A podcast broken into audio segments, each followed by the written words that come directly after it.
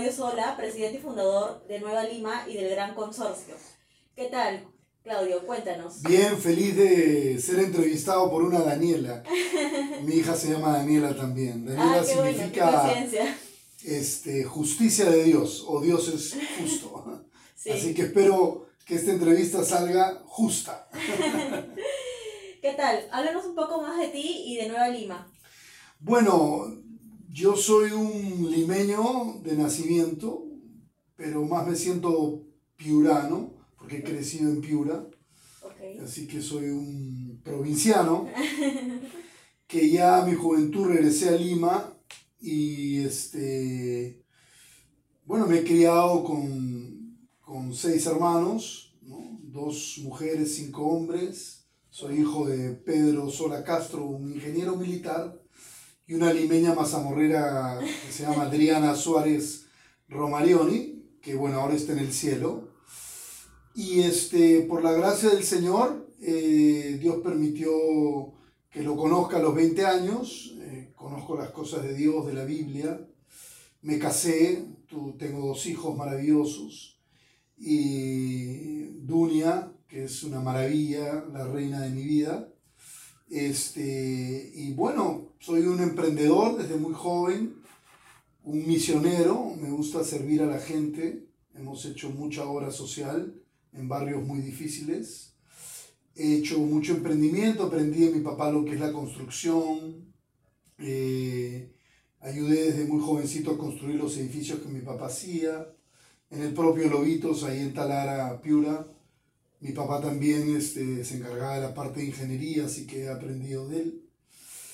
Y bueno, soy un comunicador nato también. He tenido programas de televisión, de radio, en Exitosa, en Radio Miraflores, en, bueno, en, algunos lugares eh, que me traen mucha alegría, ¿no? Radio Pacífico, este, Canal 11, etc. Y bueno, y mi hobby es música, me encanta la música y lo quiero hacer en algún momento a nivel profesional, ¿no?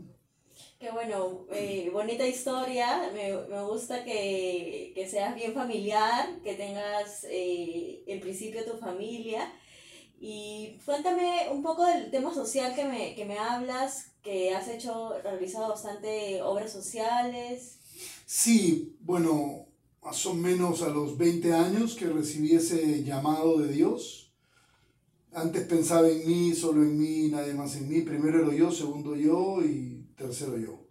Pero luego cuando Dios entra, entra a tu vida, te hace un cambio, una metanoia, y empiezas a pensar un poquito más en el prójimo. De hecho, por la familia católica que he tenido, siempre mi mamá ha sido muy dadivosa, pero cuando ya conoces al Señor, realmente pasas a otro nivel de, de, sentimiento para con el pueblo, con la gente. Y ya, entonces me puse a hacer obras sociales en Barrios Altos, en el Agustino, básicamente ayudando a los jóvenes pandilleros, ¿no? Claro. Eh, me metí a las universidades, la Universidad Villarreal principalmente, y otras universidades, San Marcos, para dar eh, valores y principios cristianos hicimos un movimiento que se llama, se llama el Movimiento Nacional Pro Valores, que reunió 60.000 jóvenes frente al Palacio de Justicia en el año 2002. Y desde ahí me he desarrollado básicamente ayudando a la juventud. Eh, o sea, mi, ayudamos a todo el mundo, ¿no? Pero básicamente los jóvenes es parte de mi llamado porque me gusta visionarlos, ¿no? Entonces me convertí en un conferencista por la gracia de Dios, no solo a nivel Perú, sino internacionalmente, Dios me ha llevado a Japón, Singapur, este, Filipinas, bueno, casi toda Latinoamérica, para dar charlas sobre valores. ¿no? Entonces, este, estoy muy contento de servir a Dios en ese sentido y a la gente. Y ahora me metí con la locura de Dios, porque Dios me lo puso en el corazón, de construir una nueva ciudad que después ya se convirtió en la visión de hacer más o menos entre 15 y 19 nuevas ciudades porque Perú lo necesita, ¿no? porque las ciudades capitales son, son un desastre y necesitamos ciudades, digamos, bien planificadas, ordenadas, limpias, Las ciudades del primer mundo para que Claro. nosotros y la futura generación como tú puedan vivir en un lugar cool. Eso está bueno, me gusta la idea. Y cuéntame más de ese proyecto de Nueva Lima, como presidente de, de Nueva Lima. A ver, cuéntame más de qué se trata. Claro que sí. Bueno, en mi tiempo misionero uno sirve y como se dice, vives de la caridad, ¿no? O sea, dejé mis empresas, yo era publicista, tenía una agencia de publicidad eh, con 15 personas bajo mi cargo, pero Dios me llamó mucho. Recuerdo que mi último cliente fue Oltursa, este, cuando vino el primer Buscama del Perú, ¿no? Siéntase como en casa, viajando con Oltursa, el único Buscama del Perú. Bueno, ese fue mi último cliente y decidí dejarlo y dedicarme a la obra misionera, ¿no? A vivir de, de Dios y de la fe. Y eso me tomó más o menos 30 años, ¿no? Entonces Dios me mantuvo, Dios estuvo conmigo. Luego me mandé a hacer una empresa constructora para hacer un condominio en la playa en Asia, un condominio cristiano, con valores, con principios, porque veía que los chicos de Asia estaban un poquito perdidos ¿no? en las cosas espirituales, más perdidos que Tarzán en el Día de la Madre, como se dice. Y, este, y bueno, eh, eso me llevó de alguna manera a, a seguir sirviendo en esa área. Y luego, en una situación difícil que yo pasé con mi empresa, me volví taxista por más o menos tres años. Eh, mi hija ya estudiaba en los Estados Unidos, Dios tenía que ayudarme porque no sabía qué hacer. El Señor proveyó todo, pero esos años de taxistas, de, que me llevó a mí a, a pensar y a decir por qué Perú, por qué Lima está viviendo así, ¿no? La gente se demora tanto tiempo en ir de un lado para otro. Y yo dije, Señor, tenemos que hacer algo, ¿no? Entonces Dios me puso en el corazón, haz una nueva ciudad. Entonces yo empecé a postear en mi Facebook, bueno, se necesita una nueva ciudad, una nueva ciudad, y yo haciendo taxi, ¿no? Y hasta que apareció un señor que tiene un gran terreno a 10 minutos del Boulevard de Asia, en Cerro Azul, y me dijo, yo tengo ahí 700 hectáreas, ¿por qué no empiezas ahí tu ciudad? Entonces fui, me encantó porque tiene una vista preciosa al mar y le dije, ok, ¿cuánto quieres por tu ciudad? Por, perdón, por tu terreno. Me dijo, 8 millones de dólares. Y yo le dije, ah, ok. Bueno, él no sabía que era taxista yo. Entonces este, eh, me la di del gran empresario y le dije. Bueno, yo tengo una visión, no tengo dinero, pero tengo una visión. Eh, si tú me firmas un contrato de opción de compra, en un año yo te lo pago.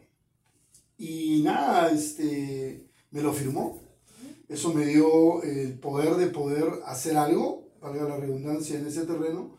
Mi hermana, que es arquitecta, me hizo un primer condominio, que se llama el condominio Los Lagos. Y en las mañanas me iba a hacer taxi y luego en la tarde me ponía mi terno y me iba al Swiss Hotel, pedía mi cafecito de 15 soles y empezaba a hacer videos diciendo tengo el terreno y tengo el diseño. Saqué mis cálculos, me junté con el profesor Charles Philbrook, que es mi socio ahora, siempre mi amigo, economista.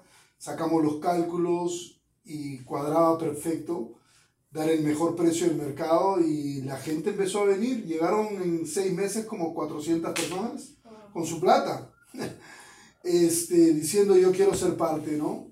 Y este, inmediatamente el dueño del terreno me dijo, ¿y cuánta plata ya tienes? Yo le dije, creo que un millón setecientos. Y le dije, este, pero me falta, tienes que esperar.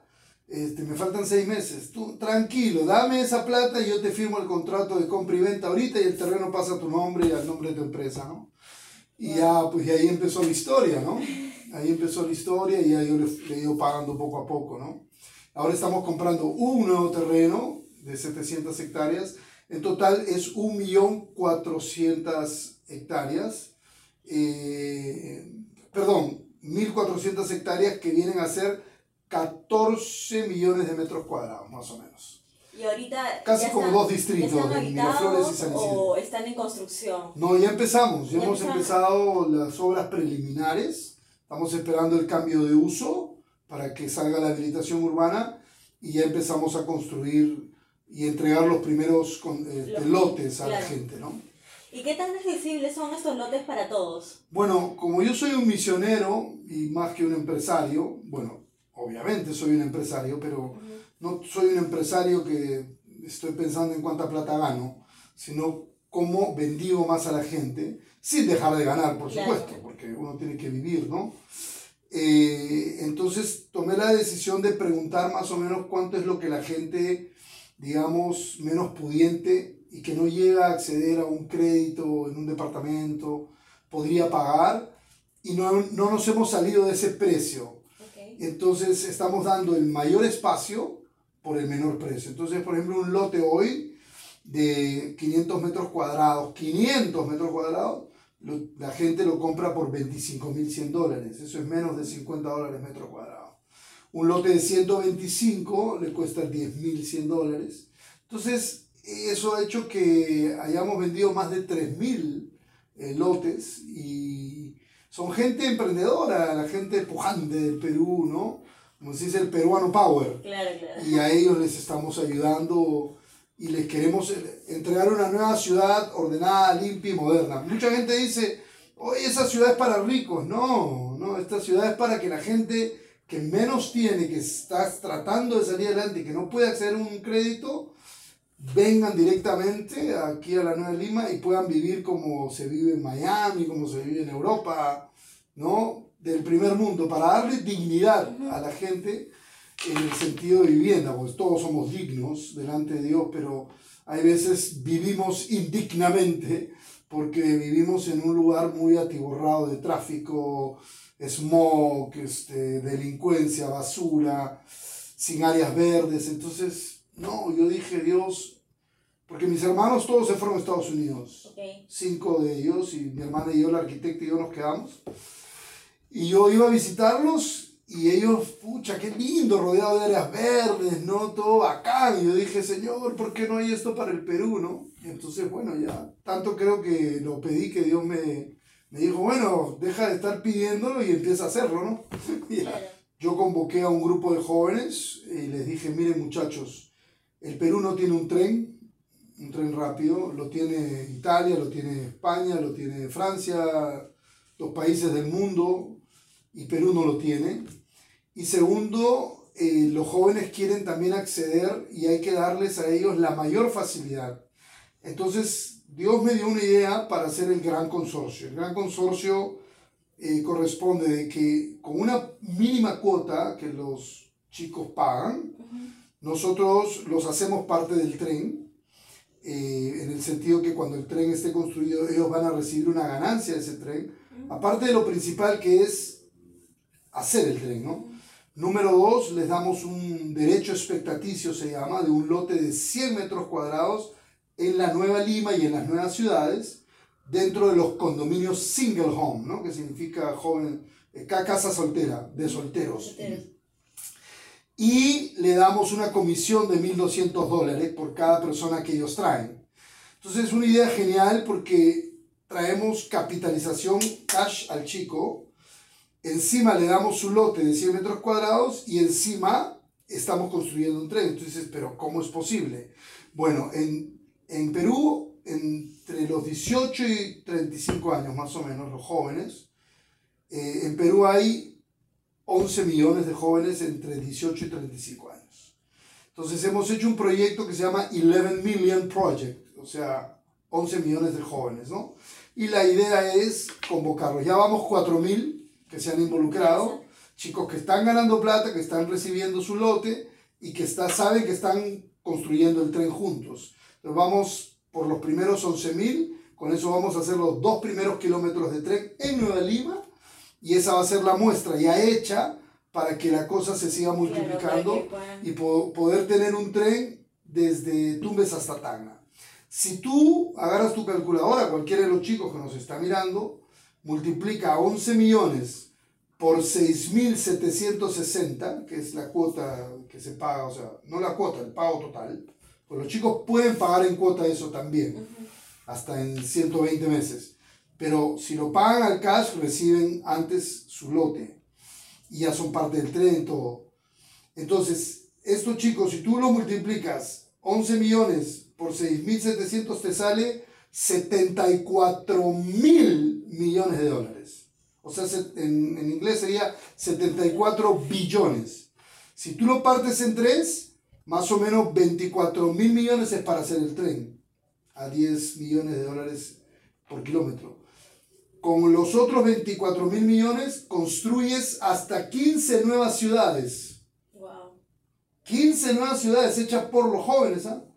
Y con la otra cantidad, los jóvenes que se meten ganan dinero. Por ejemplo, si un chico este, dice, yo voy a traer a 10 personas al consorcio, y esas 10 personas pagan sus 6 mil, ganan 12 mil dólares, o sea, 1.200 por cada persona.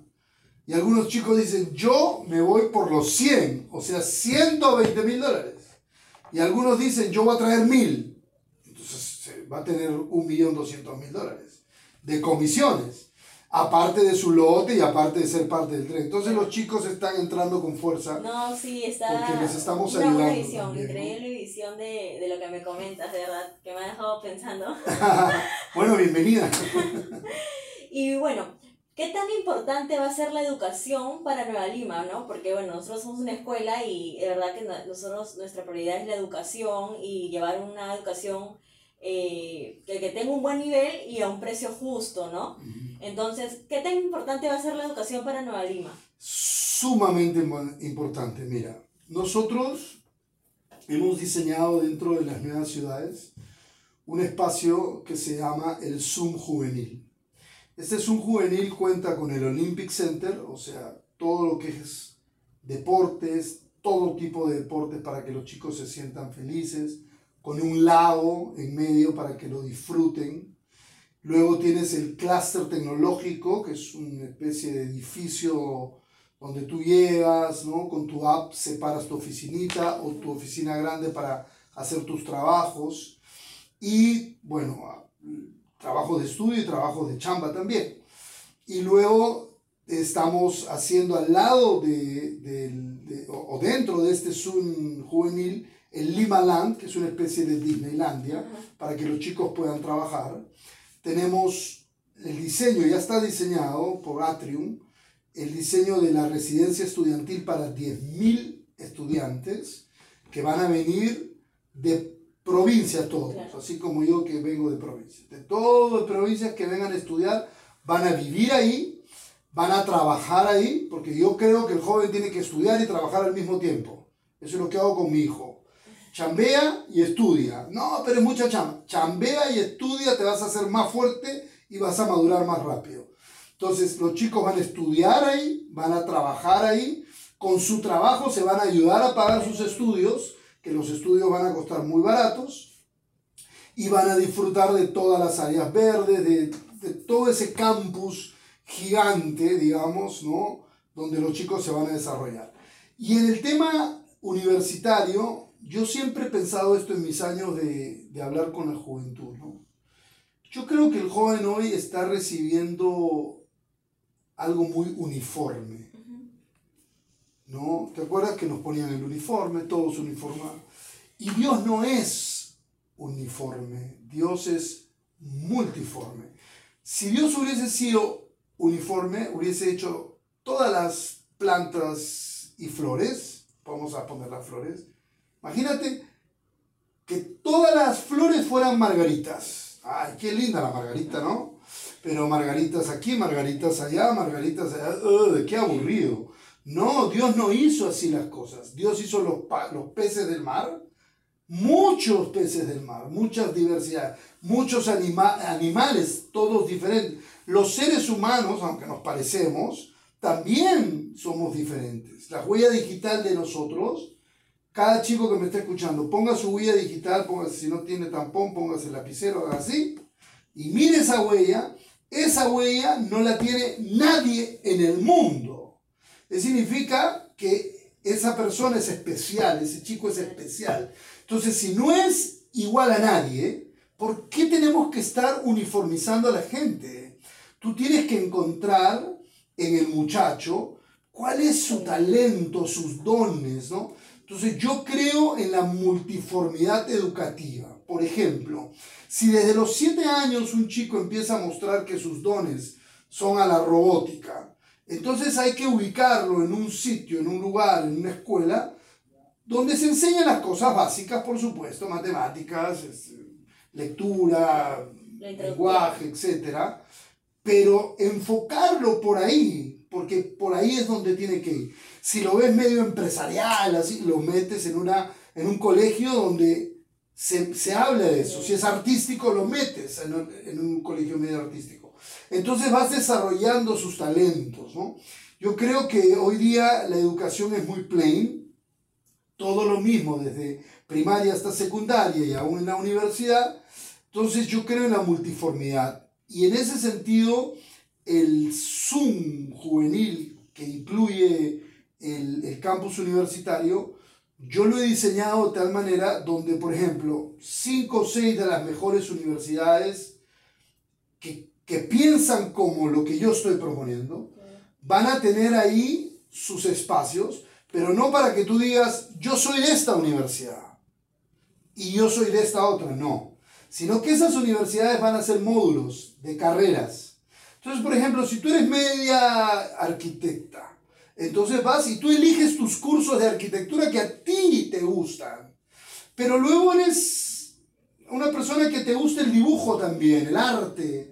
Y entonces también te metes a los módulos de arte. Pero al mismo tiempo te gusta usar la tecnología para desarrollar tu arte y tu arquitectura. Entonces te metes a pero quizás también te gusta la filosofía. Entonces, un chico puede estar estudiando de todas esas cinco o seis carreras los mejores cursos que le ayudan a él a desarrollarse en aquella cosa que él siente. Entonces, estoy conversando con, con las universidades para ver si se atreven a hacer eso, ¿no? Porque en Nueva Lima y en las nuevas ciudades no va a haber uniformidad.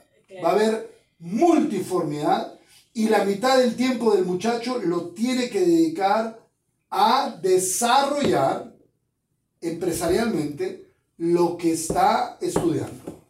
Sería como que en las universidades le van a enseñar lo, lo introductorio quizás y ya con, con lo que tú me estás comentando, eh, van buscando lo que ellos quieren, ¿no? Como que la rama que ellos se van a especializar. Así es, pero mira, tú que eres joven, ¿ya? Yo, yo, no, yo no soy joven, pero me siento con corazón de 25. Te ibas a una clase, ¿no? En el instituto, en la universidad, y te soplas cursos que no te interesan para nada, estás perdiendo el tiempo. Y estás, eh, digamos, menospreciando esa, esa, esa creatividad y, esa, y ese talento que tienen. Entonces yo prefiero que los jóvenes tengan un abanico de diferentes módulos, cursos, que tienen que tener su principio y su final y tienen que aprobar. Pero que ellos lo elijan, ¿me entiendes? Por ejemplo, mi primo es un creativo increíble. Cuando trabajaba conmigo en la agencia de publicidad, él estudiaba arquitectura. Y él lo sentía frustrado, porque digo, ¿por qué? No es que tengo que terminar mi carrera, pero me gusta la creatividad, la publicidad. Entonces, ¿por qué no los dos? ¿O por qué no los tres? ¿O por qué no los cuatro? Dejemos que el chico elija, que las universidades le ofrezcan, y, y el chico reciba su, su, su cartón diciendo, él estudió esto. Entonces, cuando vaya a alguna empresa o él levanta una empresa, ese muchacho va a decir, eh, le van a decir, wow, mira, todo esto estudiaste, qué bueno, entonces yo te necesito para esto. O ese chico empieza a emprender según su talento, ¿me, me dejo entender? Claro, claro, sí, está, está buena idea. Hoy si vas con, te presentas a un trabajo y con 100 habilidades También, porque las tenemos, ¿me entiendes? Tenemos muchas veces muchas habilidades. Es como, eh, digamos, una especie de virtualidad pero en un lugar donde puedas compartir con los chicos, porque está buena la virtualidad, pero no hay nada como ir a un sitio bonito, tener un lago, jardín. ¿Y estas clases, cómo las planeas hacer? ¿Así virtuales o que se puedan desarrollar? Pueden ser virtuales. Yo me imagino que veo ya así mi imaginación, chicos ahí sentados en el gras con su laptop, estudiando la clase. ¿Por qué? Porque ahí viene el tema de la obligatoriedad también, ¿no? Tienes que ir a la clase, tienes que estar en la clase, ¿no? Yo sí creo que el profe puede ir y decir, ok, yo voy a estar presencial, pero los que quieren hacerlo por internet, que lo hagan, ¿no? No hay por qué estar diciendo, tienes que estar en clase, que no sé qué, no sé cuánto, ¿no? Bueno, eso es algo de lo que pasa en la universidad hoy, ¿no? Pero es un, va a ser un lugar muy libre, muy libre. Yo soy amante de la libertad, a mí no me gusta obligar a la gente a nada. Yo creo que mientras la gente respete la vida, la libertad y la propiedad de otra persona, es libre de hacer con su vida lo que mejor le parezca. Interesante propuesta. ¿En cuántos años ya va a estar para verlo? Bueno, prontito, prontito. Estamos trabajando para eso. Por eso se dice, ven a construir el Perú del futuro hoy. Y bueno, hablando de educación, ¿tú qué tan buen alumno eras eh, cuando estudiabas? En el sistema, terriblemente malo. Yo me recuerdo sentado en la última fila, eh, el profesor hablaba, y llegaba un momento que estaba, bueno, entonces la geografía y, ya, solo escuché. Estaba la bullita ahí, la boca moviéndose, y yo estaba en otra, yo estaba haciendo mis dibujos, mis creatividades. ¡Sola! ¡Pase a la dirección! O sea, horrible. Yo creo que esta, este sistema eh, frustra a los emprendedores y a los creativos y a los demás los, digamos, los mete en una caja, los que se someten, ¿no? Los meten en una caja y todo es plain. Yo creo que ya tenemos que pensar en, por ejemplo, yo el otro día escribí al, al, dueño de la luna. Tú sabes que oficialmente hay un dueño de la luna, ¿no? No, no, no. Sí, claro. conocimiento. Hay un señor que ha este, lotizado la luna y está vendiendo los metros cuadrados. Como yo hago nuevas ciudades, entonces yo ya pregunté cuánto valen mil hectáreas en la luna. Porque creo que algún día vamos a, a, a ir a la luna. Ya están yendo, ¿no? El Musk y todos los demás. Entonces, entre menos de lo que canta un gallo, vamos a estar yendo a la luna. Entonces hay que empezar a proyectar vivir en la luna. Entonces, este, y algunos se burlarán, este vive en la luna. Bueno, eso es lo que dijeron de los que hicieron el avión, el keyboard, el micrófono, el celular. Ya, o sea, todos, ah, eres un loco, Steve Jobs. Hasta con el tema de la virtualidad, porque hace tiempo no creía en, en, el tema virtual tanto tampoco.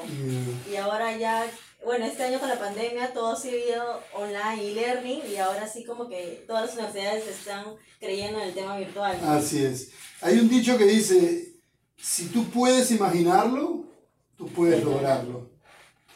O sea, Dios nos ha dado la imaginación para poder lograr eso, porque si no, no te, lo hubiese, no te lo hubiese dado en la cabeza. Entonces yo sueño, por ejemplo, con hacer ciudades bajo el mar. Son cosas, cosas que yo tengo, mis sueños. Eh, sueño con ser el primer peruano que vuele el primer auto volador. Y yo ya me inscribí para entrar a traer. Yo, me vas a ver aquí pasando por el edificio, aquí el auto volador. Yo quiero hacerlo. Dice, no, pero eso es mucha plata. Bueno, un Tuareg o un carro de esos bien grandes cuesta 75 mil. Eso es lo que cuesta un auto volador. Entonces, hay que pensar en el futuro. Por ejemplo, la Nueva Lima sueña con autos eléctricos, autos voladores, electrineras para poder cargar sus, sus autos, ¿no? Eh, una ciudad realmente moderna con paneles solares, con energía eólica. Y nada es imposible para Dios, nada es imposible. está, buena la idea, está bien interesante, ¿verdad? Bueno, ya para culminar la entrevista, ¿qué le dirías, ¿qué le diría el Claudio de hoy al Claudio de hace 20 años, por ejemplo? Ay, Dios mío. Este. No, es muy peligroso eso. No, lo que pasa es que yo he crecido en una familia muy linda, con valores, con principios, y esos valores y principios te marcan el, los boundaries, ¿no? O sea, los límites para no salirse. Y, es, y son buenos los límites. En este sistema los límites están un poquito apretados, ¿no? Yo, yo creo en un Dios que te da un espacio muy grande para que te muevas y, hoy día el sistema te, te pone así, ¿no? Pero yo, yo sí creo que debí pensar de, manera un poquito más libre. Eh, mi sobrino, Alejandro, al cual quiero mucho, a veces le abro mi corazón porque yo hago música con él. Y me dice, tío, lo que pasa es que creo que a ti te bloquearon la mente, tío. Porque hay veces somos muy no, no, no, no, no, no, no. En vez de analizar qué te conviene y qué no te conviene. Hoy, Claudio de 52 años se sentaría con el Claudio de 20 y le dijera, mira Claudio, mira Claudito, todo te es lícito, pero no todo te conviene. Todo te es lícito, pero no todo te edifica. Todo te es lícito, pero no te dejes dominar por nada. ¿Qué es lo que yo recibí a los 20 años? No es lícito, no lo hagas, no esto, no aquello, no aquello. Hoy día yo aprendí en la Biblia por el apóstol Pablo que todo me es lícito, pero no todo me conviene. Así que Dios no te dice no hagas esto, sino piensa lo que te conviene. Entonces hoy yo a mi hijo me, me pregunta a mi hijo, papá, ¿y puedo fumar marihuana? Es lícito, pero piensa si te conviene, piensa si te edifica, piensa si te vas a dejar dominar por eso. ¿Y puedo tomar? Me dicen algunos jóvenes. Y le digo, bueno, mientras el trago no te tome a ti, toma. O sea, más que no hagas esto es, piénsalo. Es lícito, hazlo. Pero piensa en las consecuencias. Chequea y tú toma tu decisión. Y si el chico decide fumar, decide tomar, decide tener sexo antes del matrimonio, por más que tú le digas, no, no, no, igual lo va a hacer. Así que anda, tomátela, como dicen los argentinos. Los padres dicen, no, mi hijo es así, así. Ah, ya, bueno, vamos a ver cómo se comporta después de que no te ve. Este, yo creo que es más bonito en libertad enseñar, porque la libertad te enseña más que el legalismo. Claro, a veces también cuando te prohíben cosas, creo que más lo quieres hacer. Que en vez de cuando te dejan libre, ya tú ves si está bueno o está malo, ¿no? Cierto, cierto. Bueno, ha sido verdad un gusto conversar contigo. Esperamos volver a entrevistarnos más adelante para hablar algún tema en especial, ¿no? Gracias, Danielita. Estoy para servirte. Y un saludo a todos tus seguidores y a esos jóvenes. Decirles. A toda la comunidad de FIP. Así es, a toda la comunidad. Les digo: el cielo no tiene límites por si acaso. Siempre nos enseñaron que el cielo tiene no. Yo le digo a los muchachos, go ahead, man, do it. Como dice Nike, just do it. Listo, Claudio. Muchas gracias por tu mensaje y bueno, esperamos vernos pronto en otras entrevistas. Gracias, Danielita. Bendiciones y saludos.